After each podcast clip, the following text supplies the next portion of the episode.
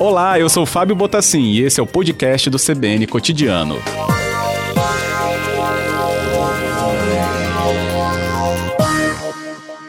Boa tarde, coordenadora, bem-vinda. Boa tarde, muito obrigada pelo convite. É um prazer falar com você e com seus ouvintes. Agradeço também para trazer as suas palavras aqui na CBN Vitória.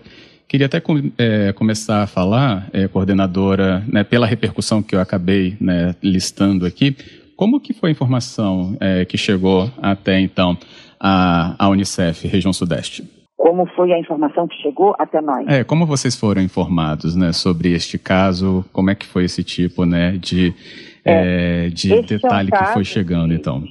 Que já tomou dimensão nacional e eu, a nossa a nossa posição, eu acho que é muito importante a gente poder estar com vocês, né, que são os, os construtores de opinião pública, é, para discutir é, esse assunto de uma forma mais ampla, né? porque, na verdade, é, não é um caso isolado, muitas situações de violência sexual podem estar acontecendo neste momento.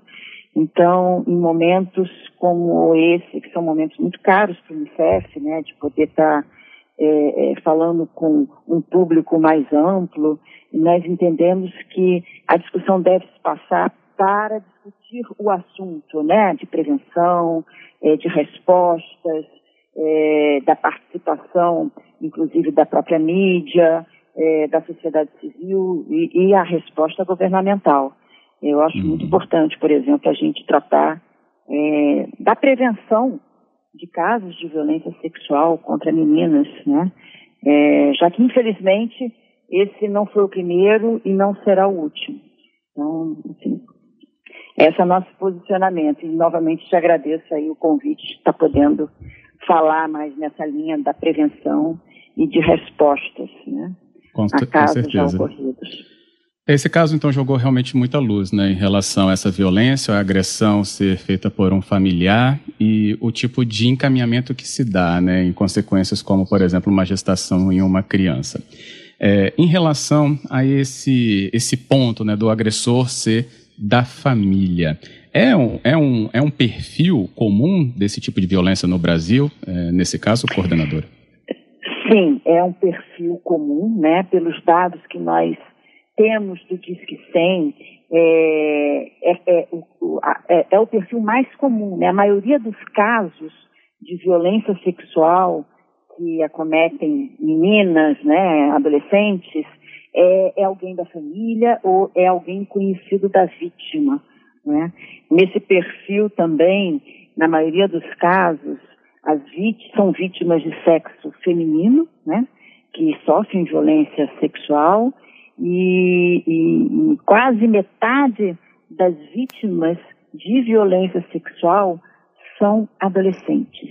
46% das vítimas de violência sexual que foram denunciadas no Disque 100, 46% são meninas de 12 a 17 anos, o que ainda é mais grave, né? Com certeza é, sobre as características que essa vítima pode apresentar né, ligadas a essa violência sofrida. Porque o silêncio ele é muito cruel nesse sentido com né, essa criança, essa jovem, esse adolescente. O Jorge até pergunta nesse sentido se a gente poderia elencar características que deveríamos ficar atentos. É, é, é muito importante é, fazer a denúncia, né? Reconhecer que uma criança é, está sofrendo violência, é, aí, na, na, situação que a gente está conversando, da violência sexual, e, e poder denunciar. Então, conhecer é, alguns sinais, né, ou saber alguns sinais, é essencial. E esses sinais, eles podem ser reconhecidos não só por familiares, né, é, que são os, os, principais, mas não únicos responsáveis uhum. pelas crianças, mas também por uma gama de profissionais, né? O professor, por exemplo, tem um, um, um papel aí também estratégico central, porque está com essa criança, com as crianças, adolescentes, de uma forma rotineira, Então, a mudança do comportamento é um sinal.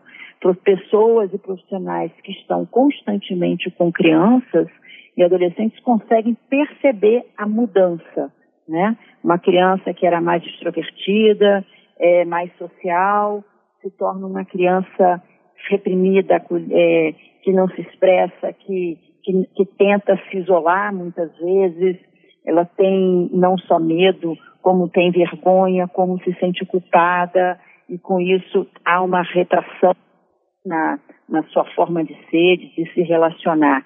Essa mudança, volto a dizer, é, ela é, é, é um sinal extremamente importante, né? De, de, de, situação que ela possa estar vivendo algum tipo de constrangimento, né? A violência sexual não é só quando acontece o ato sexual, né? Existem várias outras formas que também são consideradas violência sexual, mas que já levam a essas mudanças, né? A criança fica coada, fica triste, ou algumas vezes fica agressiva, né? É, então isso é muito importante é, nesse momento, que também é um momento de prevenção. Né? Por uhum. mais que a violência já esteja acontecendo, a prevenção à violência, ela acontece em diferentes níveis, em diferentes momentos. Você pode trabalhar com a promoção de ambientes seguros, saudáveis, né?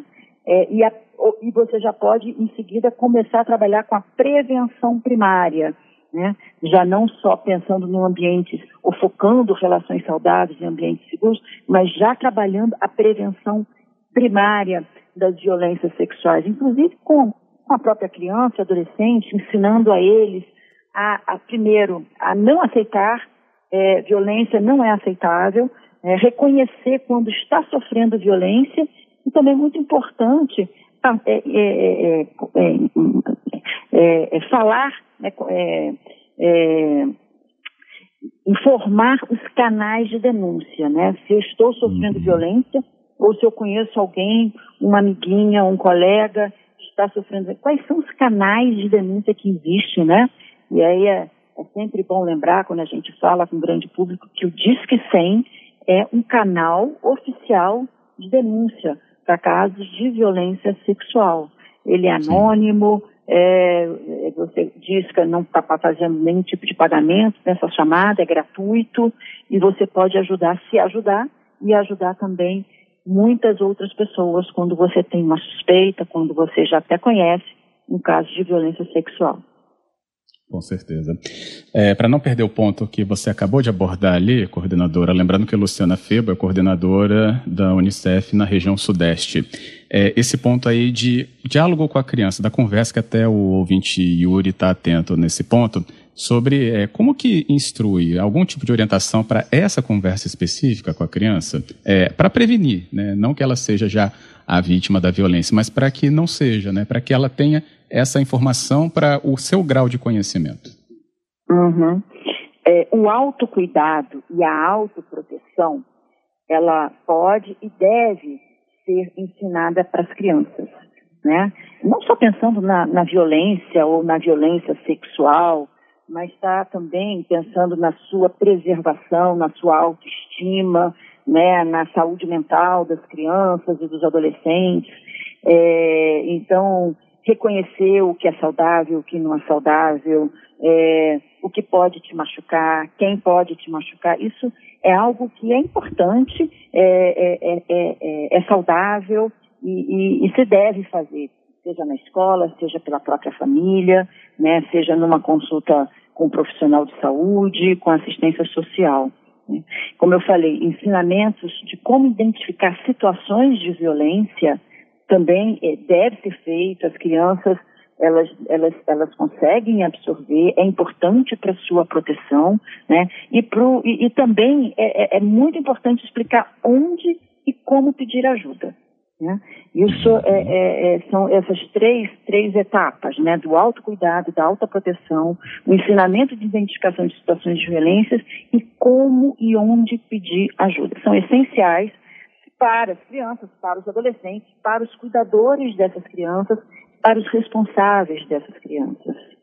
Qual é a rede de acolhimento que deve estar à disposição de uma criança é, jovem, né, adolescente vítima de uma violência assim? O é, que, que tem que estar né, a, abarcando essa criança uma vez né, que essa violência é, chega ao conhecimento né, do seu familiar ou de alguma autoridade? Eu já gostei da sua pergunta porque você fala em rede, né? É, a violência, a violência sexual, ela tem múltiplos é, fatores, causas e também múltiplas consequências. Nenhum profissional, seja da saúde, da assistência, é, da justiça, é capaz de sozinho dar conta, né, de um caso de violência sexual. Então, de fato, é uma rede de proteção. Né? A rede de proteção ela está bastante enfraquecida em todo o país. Né? Não é uma questão específica de uma cidade, de um estado, é em todo o país. É, o sistema de garantia de direitos, que foi instituído para fortalecer a implementação do ECA, do Estatuto da Criança e do, do, do Adolescente, né, é, é, é feita por vários segmentos do Estado e da sociedade. E aí, então, nós estamos falando da assistência social, da saúde, da educação, que tem um papel fundamental também, a educação que protege, como já mencionei há pouco tempo, é, da, do sistema de justiça, né, do sistema de segurança. E, e, e quando você fala em rede, é importante que esses serviços eles aconteçam não só é, de uma forma é mais do que articulado, sabe? Eles têm que estar um apoiando o outro, um potencializando a ação do outro. Porque a possibilidade de se romper os fluxos dessa rede é muito grande. É uma situação de extremo estresse, né? de muita dor, de vergonha, de medo. Então, se de fato essas, esses diferentes serviços não estiverem como a gente fala, muito azeitados, muito próximos um, dos outro, um do outro, muito provavelmente a situação desanda. Até mesmo o que é, seria o ideal, em, enfim, em alguns lugares já acontece assim, é ter um serviço de é, interdisciplinar, né? onde a vítima de uma situação de violência possa acessar e ali já se faz já se tem os atendimentos das diferentes áreas. Até porque um dos grandes é, é, problemas, e infelizmente bastante frequente, é a revitimização. O que, que é isso? Uma criança, um adolescente, uma pessoa sofre violência. Ela vai buscar um apoio, ajuda na saúde. Vai contar toda a sua história. Cada vez que você conta uma história, você vive essa história novamente. E aí dali você vai ter que ir para um ML, fazer exames de corpo de delito. De novo, mais uma vez que você vai ter que é, viver essa dor novamente, e assim por diante. Então, a revitimização é uma questão que a gente tem que é, combater, que a gente tem que se organizar, os serviços é, têm que se organizar para oferecer uma atenção mais articulada, mais integrada, mais é, única, né? Uhum. Revitimização essa que acabou ganhando redes sociais, né, Luciana, com esse caso da menor aqui do Espírito Santo, que teve tanta coisa exposta quando nada deveria ter sido tão informado assim em detalhes, né? Assim como preconiza as leis, assim como né, os veículos de comunicação responsáveis acabaram então também tomando esse posicionamento e a gente fala porque aqui na CBN também a gente não chegou a citar nenhum tipo de informação privada desse caso. É, mas vimos uhum. que muito se deu né, nesse sentido até gerar a própria aglomeração na frente do hospital em Recife. O que, que se tira de lição desse caso? O que, que se pode apontar né, em relação a procedimentos nesse caso? Bem, eu acho que por onde a gente já estava falando, né, da integração, da, da, da, da atuação dos serviços, seja da justiça, da saúde, é, da assistência social, é, isso é, é, um ponto muito importante, né, que, que é, e são momentos também de, de, se, de fazer é, reforçar os compromissos já colocados, né? É, sempre quando acontece algum caso de situação de violência é, que tem uma repercussão maior, é também um momento para se repactuar compromissos, rever serviços, realinhar a implementação do, do Estatuto da Criança e do Adolescente, esse ano que fez 30 anos, né? É uma lei uhum. muito é, é, completa, complexa e que precisa ser colocada é, em prática. Então essa também é uma outra lição aprendida. Criança é a é prioridade absoluta é, em todas as políticas públicas, em todos os serviços, em todos os orçamentos públicos ela, ela tem que ter essa priorização né, no, é, é, investimento é, e na atenção. Eu acho que também é um ponto que é, é, é o momento onde se está discutindo é, orçamentos, né, tetos, orçamentos públicos, a atenção da criança e sabendo que a violência ela está aí com tem uma interface em todas as políticas sociais, da educação, da saúde, da assistência e tantas outras, é, é importante também é, levar a discussão a esse nível. Né? E, e, e, lembrar, como eu falei a princípio, né, a prevenção é possível. Né? Primeiro ponto para fazer que a, a prevenção acontecer é desnaturalizar a violência. Não é aceitável, não é normal, não é cabível, né? É crime. Então, a violência, primeiro, ter esse entendimento muito claro, é, que violência é, é, é, é passível de prevenção. Se ela é construída, ela pode ser, sim, desconstruída. Isso é um ponto importante. Segundo ponto, criança e adolescente é prioridade. Terceiro ponto, é, os serviços são intersetoriais, devem atuar de forma articulada, né, para garantir não só uma atenção qualificada, mas evitar a revitimização. Um outro ponto muito importante é que o atendimento às pessoas que sofrem violência, às crianças que sofrem violência, a violência sexual também, ele não termina naquele momento de atenção emergencial né? Uhum. Ele continua. E aí eu me refiro especialmente ao dano à saúde mental, né? É, um apoio psicossocial é importantíssimo às crianças, adolescentes, às vítimas de violência sexual. Então isso também é uma outra, um outro ponto importante a ser tratado aqui, enfim, em vários âmbitos que está se discutindo a atenção e a prevenção da violência sexual em crianças. Com certeza. É, até queria saber o que, que poderia é, vir de análise junto com esse caso da criança, né, capixaba de São Mateus, nesse justamente após esse, esse atendimento ali é, hospitalar de saúde, né, que se envolveu em relação aos procedimentos que a menina passou. O que, que vem agora, né, sobre o aspecto da proteção a ela e aos seus familiares, já que ela tem, inclusive, né, como acabou sendo é, frisado no perfil dela que ela é criada junto com né, os avós.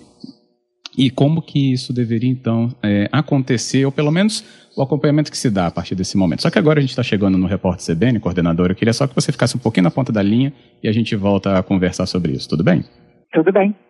Ok, então a gente volta em instantes. A Luciana Febo continua com a gente. E se você também tem o seu ponto a abordar, pode mandar sua mensagem, como os ouvintes já mandaram, pelo 99299-4297. E a gente volta no cotidiano, recebendo nossa convidada, coordenadora do Unicef da região Sudeste, Luciana Febo, conosco, trazendo uma análise em relação Aqui, esse caso da menina de São Mateus acaba descortinando em relação à violência sexual, à rede de proteção, de acolhimento que deve estar necessariamente estruturada para então trazer essa proteção a essas vítimas, ou mesmo também atuar é, para desmontar né, essa violência na sociedade, desconstruir, né, foi a palavra usada aqui, né, isso, coordenadora, que é possível, como você falava, mas tem que ter esse empenho, esse engajamento, é, inclusive, de toda a sociedade, que tem à sua disposição, inclusive, o Disque 100, que é um canal de denúncia é, sobre esses casos de violência né, contra as crianças e adolescentes. Sobre as questões ligadas, então, ao relato, né, aliás, sobre o caso da menina de São Mateus e esse momento em que há a, a, a possibilidade de que ela retorne né, com um pouco da sua vida normal depois de ter realizado o procedimento para interrupção da gravidez em Recife. E é esse ponto que eu queria até trazer, né, Luciana, que eu havia deixado aberto no repórter CBN, sobre esse momento. Como que é, é, se pensa que deve ter, então, acompanhamento para essa jovem, para essa criança, né, nem jovem, é criança mesmo, 10 anos de idade, após então o retorno dela né, para o Espírito Santo, ou nem para o Espírito Santo seria né, aconselhável que ela voltasse devido a tudo o que aconteceu. Qual é então a análise feita para esse ponto agora? Bem, na linha que a gente estava conversando, né, Fábio, nós estamos falando de uma forma mais geral, como a gente falou a princípio, até porque é, nesse momento pode estar acontecendo um outro caso de violência sexual, são inúmeros, e nós achamos que é muito importante trazer a, a, o, o, debate, o diálogo, é, de uma forma mais ampla. Né? Lógico que uma situação tão grave que aconteceu agora é, desperta ainda mais o debate, mas a nossa postura sempre é pensar de uma forma mais ampla e não é, trazer é, para uma, situação específica. Mas como eu estava falando, é, os casos de violências, de violência sexual também, é, ele, o, o, atendimento não, não se interrompe no momento da emergência, né? É, as feridas, elas permanecem. Eu estou me referindo especialmente ao, a, a, a, a saúde mental, né? É, a, o apoio psicossocial que muitas vezes a vítima de violência e seus familiares é, precisam para dar continuidade é, à vida e, e a vida é, é, sim pode ser uma vida normal como de qualquer outra criança e quanto mais levar a, a situação para dar continuidade à normalidade, como ir para a escola, se relacionar com outros amiguinhos, meninos, meninas, né? Isso é extremamente importante, né? mas sempre preservando a integridade física, né? É, outras formas de violência. Isso também, como a, é, quando nós falávamos de revitimização, não é só revitimização durante o atendimento, né? Mas na continuidade, enfim, da, das suas atividades normais.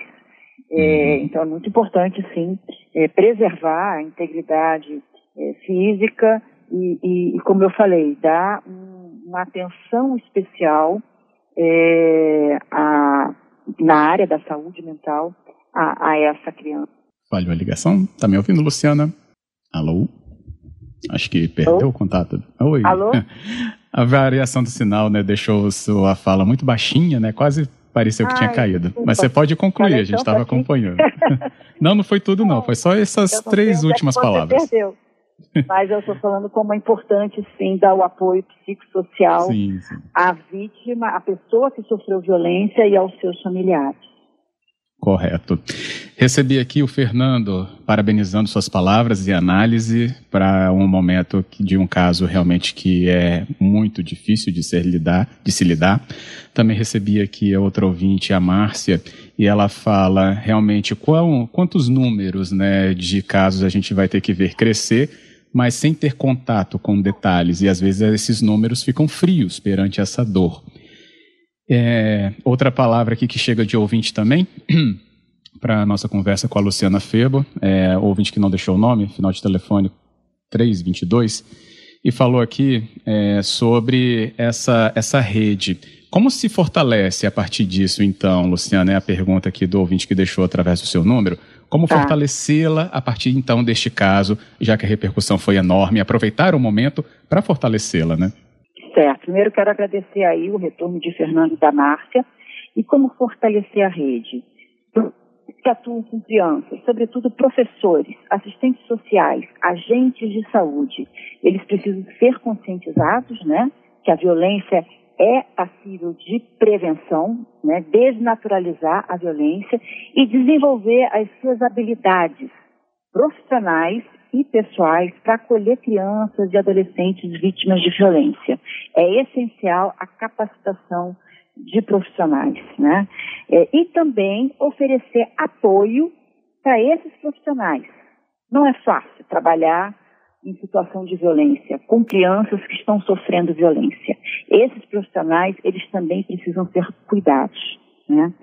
Os serviços socioassistenciais, eles são cruciais para que também recebam é, apoios, que sejam equipados, né?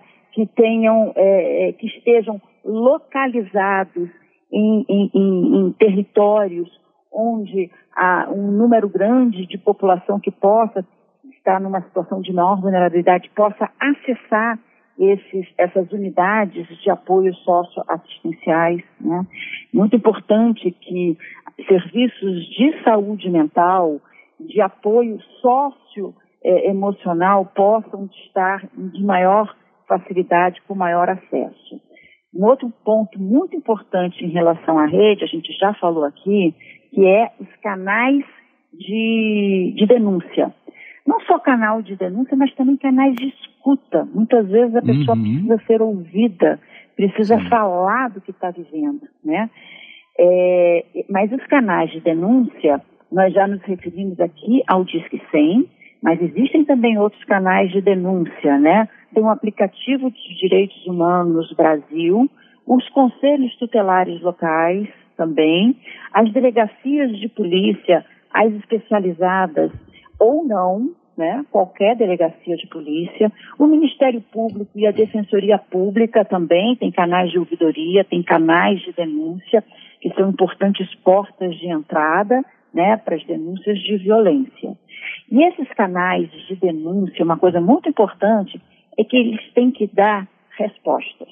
Um canal de denúncia onde você vê que não acontece nada, cai no descrédito. Então, da é. mesma é. forma que você tem que qualificar os profissionais nos serviços de atendimento ali da comunidade, é muito importante também qualificar os profissionais, né, os serviços que estão ali recebendo denúncia e que têm um papel de estar articulando uma resposta. Uma resposta que tem que ser rápida, né? A agilidade de resposta é fundamental para as pessoas acreditarem nos serviços. E uma resposta também qualificada. Quando a gente falou há pouco tempo quão importante é que as, as respostas sejam articuladas, sejam sinérgicas, isso é qualidade de resposta. Então tem que ser rápido, tem que ser articulada e tem que ter boa qualidade, com profissionais é, é, capacitados e com serviços equipados num local de fácil acesso às pessoas. Exatamente, e de uma maneira tão clara aqui para o nosso ouvinte entender. Nosso tempo se esgota, coordenadora, e agradeço enormemente o espaço que você abriu para trazer justamente esta análise para a tarde ao vivo aqui da CBN Vitória. Muito obrigado, Luciana. Eu que agradeço você, Fábio, seus ouvintes e a CBN. Um abraço a vocês. Que bom, outro. Muito obrigado.